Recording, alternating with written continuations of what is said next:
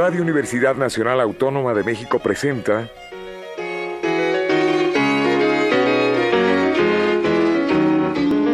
La música popular alternativa.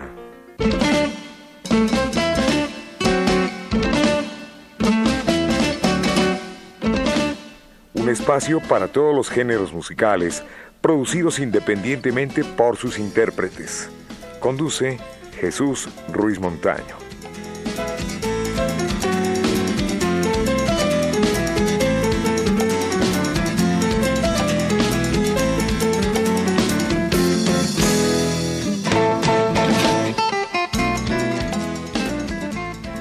Amigos, buenas tardes. Esto es la música popular alternativa y hoy tenemos la grata visita en estas cabinas del grupo AIN que nos trae un disco titulado Flor de Elixir y saludamos con mucho cariño a Elena Garnes.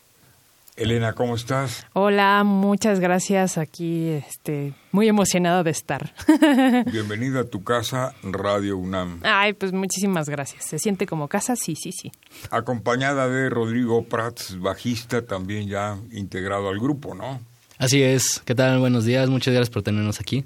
Rodrigo, tú eres compositor, tú eres este productor. Sí, así es también. Y en esta alineación de AIN soy el bajista en vivo. Ah, qué bueno. Bueno, pues se trata de Elena Garnes, que es la solista del grupo AIN. Ella es hija de dos extraordinarios amigos nuestros.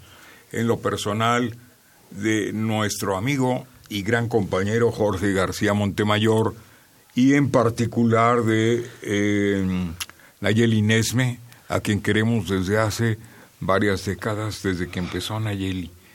Eh, comenzó una amistad muy bonita y resulta, bueno, pues que es una cantante de primera. Tú debes de heredar el talento y pues eh, todo lo que, lo que encierra en sí, porque tu mamá proyecta muy bien y tú también ya lo estás haciendo de la misma manera. Ah, muchas gracias. Se siente bien bonito que a los papás se, les dirija así la gente. este, pues más que heredar, pues eh, hay veces en las que la vida te pone en un camino, aunque hayas pensado que vas a dedicarte a otra cosa y pues ni modo, tienes que aceptar que pues la vida tiene más razón que tú para hacerte dedicar a otra cosa. Comienzas a cantar viendo a tu mamá. No, no, de hecho, este es una historia muy chistosa porque desde chiquita sí tenía ciertas habilidades, según papá, según mamá, facilidades le llaman. Yo digo más bien inquietudes, pero nunca me animé a tomar clases de música, sino hasta ya formalmente, sino hasta ya en mi adolescencia, 16 años, tomé piano, me lastimé el brazo derecho y después este me quedé aterrada de tomar clases otra vez y bueno, había pasado por eh, tomar clases de violín, que era muy mala estudiante.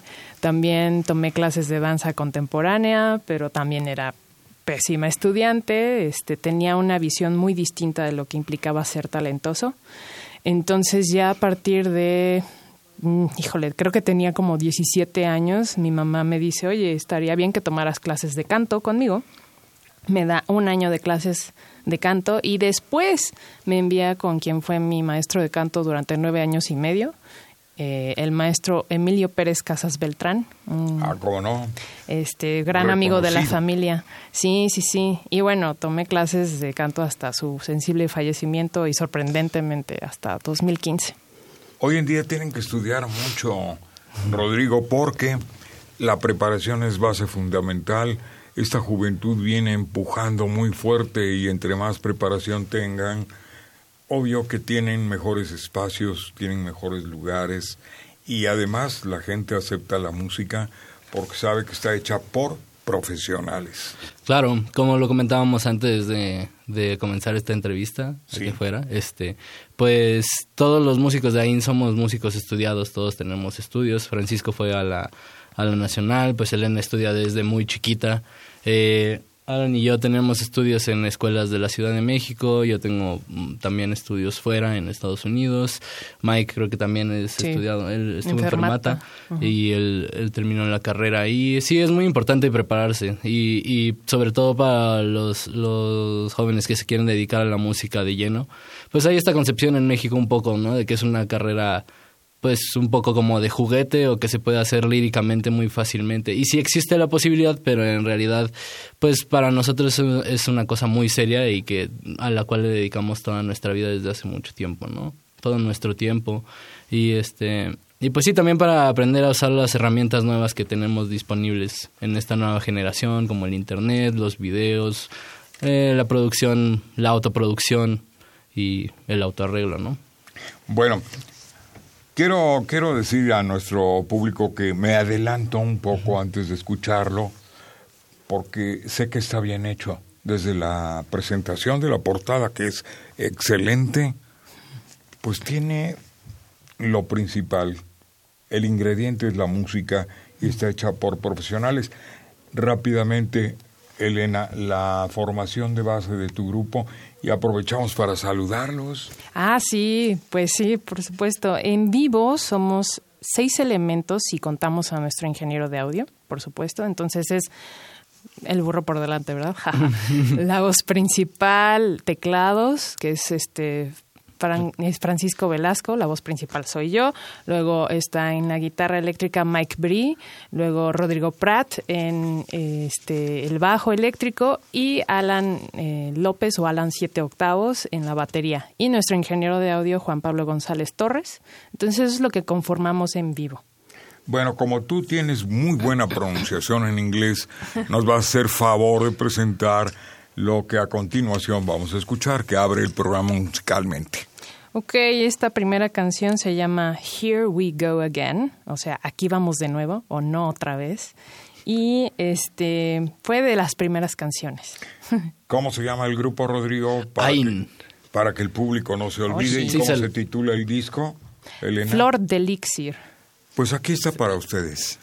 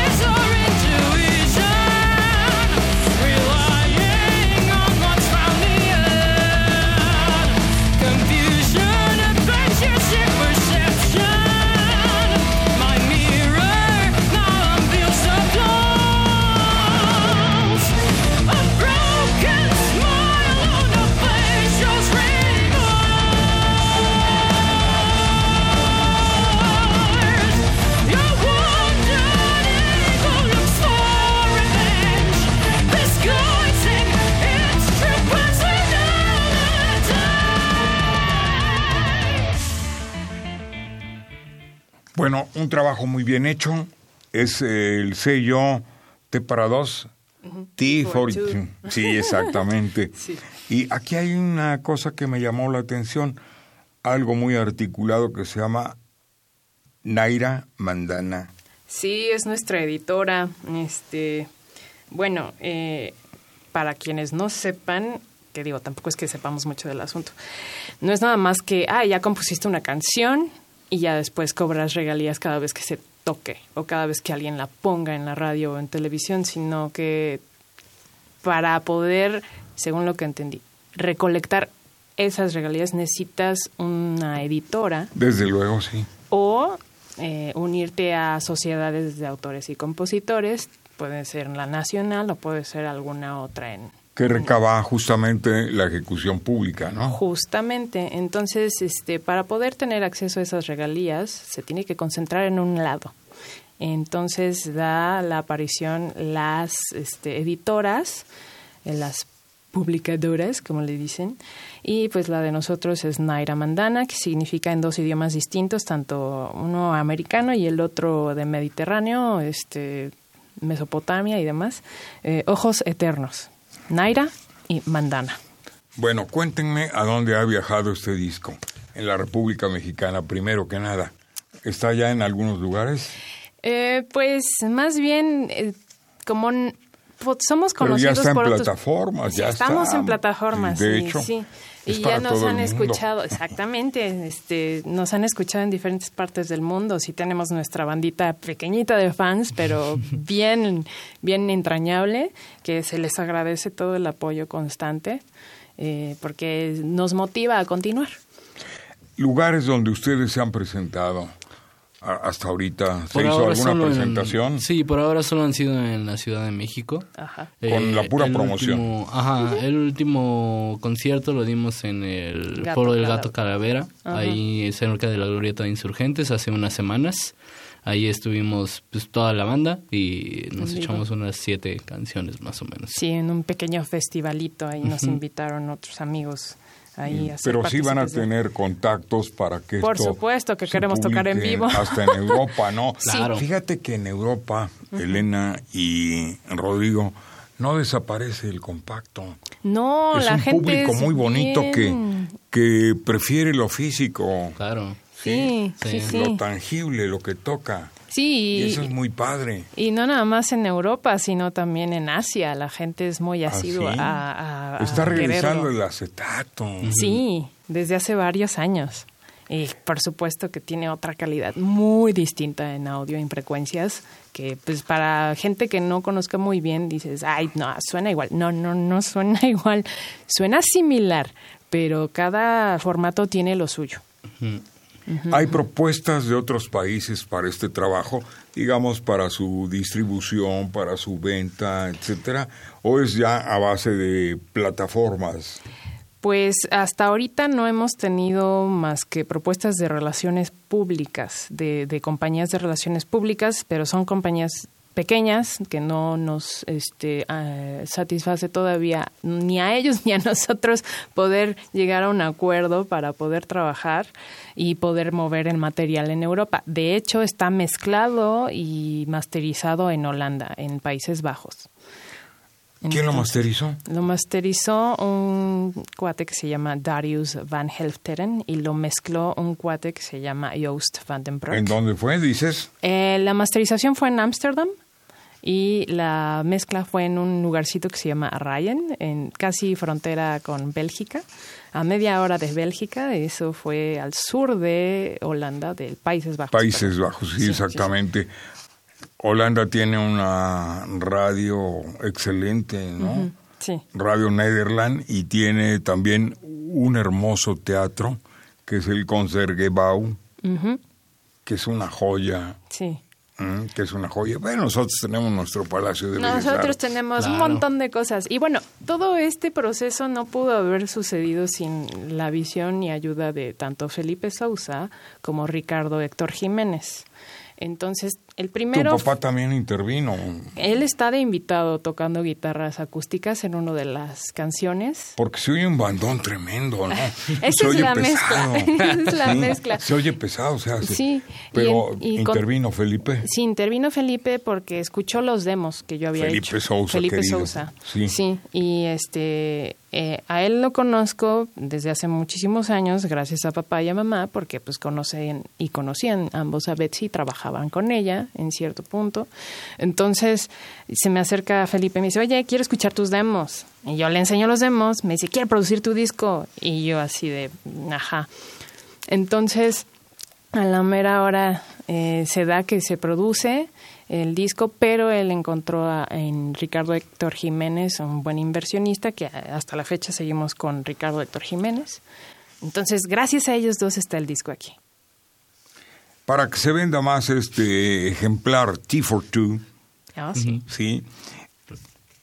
Redes sociales, plataformas, teléfonos, etcétera. Y, eh, les iba a preguntar, Rodrigo y también Elena, ¿qué costo tiene? El costo es 150 pesos. Ah, muy barato. Ah, sí, sí, ese no es el costo original. es barato para la calidad que tiene este disco. Sí, el costo original difería de 100 pesos. adicionales. Pero bueno, también sabemos cómo está la economía de ciertas personas. No toda la gente tiene los 250 sí, no, y la economía anda muy. Es impredecible, ¿no? desde, hace, desde que yo nací anda así. Se habla de crisis, ¿no? No, sí, claro. Entonces, este, pues estamos en redes sociales. Ajá, como AIN oficial, pero con doble F y a veces MX al final. En Facebook, a ver, Instagram. A ver, eh, Rodrigo. Sí. Eh, tú dices una plataforma y Elena la otra, ¿qué les parece? Pero despacito para que nuestro público pueda notar. ok, ok, ya con lápiz en mano o en el celular, entonces en Facebook estamos como A-I-N, la I es latina, luego oficial con doble F. El usuario del, del Facebook es arroba, lo mismo, AIN oficial con doble F MX bueno, ahora, a ver, Rodrigo. Igual en Instagram nos pueden encontrar como AIN oficial con doble F MX. Ahí, ahí creo que son las dos redes donde, donde nos pueden encontrar más fácilmente, donde se pueden enterar de los nuevos shows y donde nos pueden contactar para obtener el álbum en físico. O contratarnos. O contratarnos si nos quieren llevar a cualquier lado. Sí, queremos tocar en vivo más. y también estamos en, sí, en YouTube. Eh, nuestro canal es apóstrofe A-I-N y luego oficial. Llegan rápido, ¿no? Sí, sí, Sacando YouTube AIN. AIN, este, oficial F, pues, MX. Nos vamos con más música, ¿sí? Sí, sí. La segunda canción que van a escuchar es una de las más intensas, donde tenemos ahí un coro integrado por muy bonita gente. Se llama la canción Time's Embrace, el abrazo del tiempo. Bueno, aquí está el grupo. AIN. en las voces de Elena Garnes. ¿Y quién más? Y bueno, son muchísimas, muchísimas personas. Aquí nos, nos tendremos que echar otro programa para hablar del coro mismo. Aquí está entonces. El tema es Times Embrace.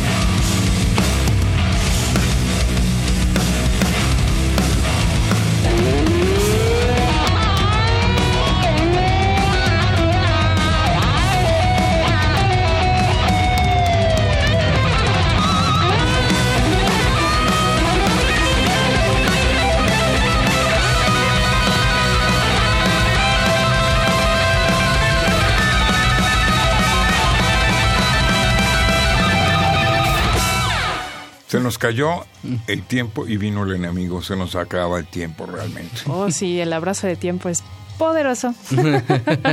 Pero yo les quiero agradecer profundamente su visita. ¿Qué estamos escuchando de fondo? Estamos escuchando Adonia, es el track número 3 de este disco, Flor de Elixir. Bueno, no se les olvide rápidamente redes sociales. Uy, Facebook, este, YouTube, este, Instagram. A ver, Rodrigo. Ah, claro, este, Facebook, YouTube, Instagram. Eh, en Instagram nos encuentran como arroba oficial con doble F MX. Nos pueden mandar este inbox directo ahí si quieren a Facebook para, para pedirnos el disco en físico. O contratarnos. O contratarnos, llevarnos a donde ustedes quieran del mundo entero. Oh, sí. Muy bien. Gracias Elena Garnes por haber estado con nosotros. Me saludas a don Jorge García Montemayor y a Nayeli Nesme, tus papás. Claro que sí. Rodrigo, muchas gracias. por haber venido. Muchas gracias por tenernos aquí. Déjenme agradecerle a Miguel Ángel Ferrini en la grabación, en la asistencia, un crédito completo a Emiliano Rodríguez, gracias Emiliano, Enrique Aguilar, Pedro Ruiz y el capitán Martínez. Y como siempre, al despedir este programa, les digo, les decimos que el rock de la vida les sea próspero. Oh, Feliz tarde. Hasta pronto. Muchas gracias. Hasta luego. Muchas gracias. Gracias. Hasta luego. Ain y Flor de Elixir.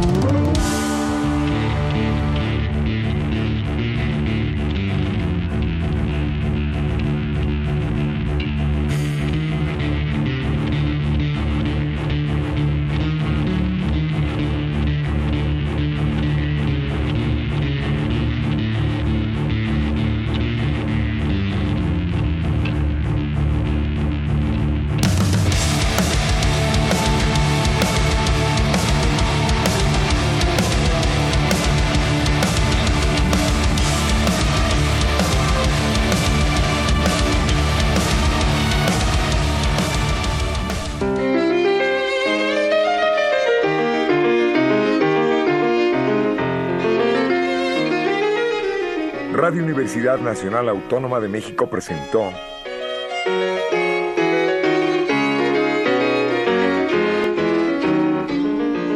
La música popular alternativa.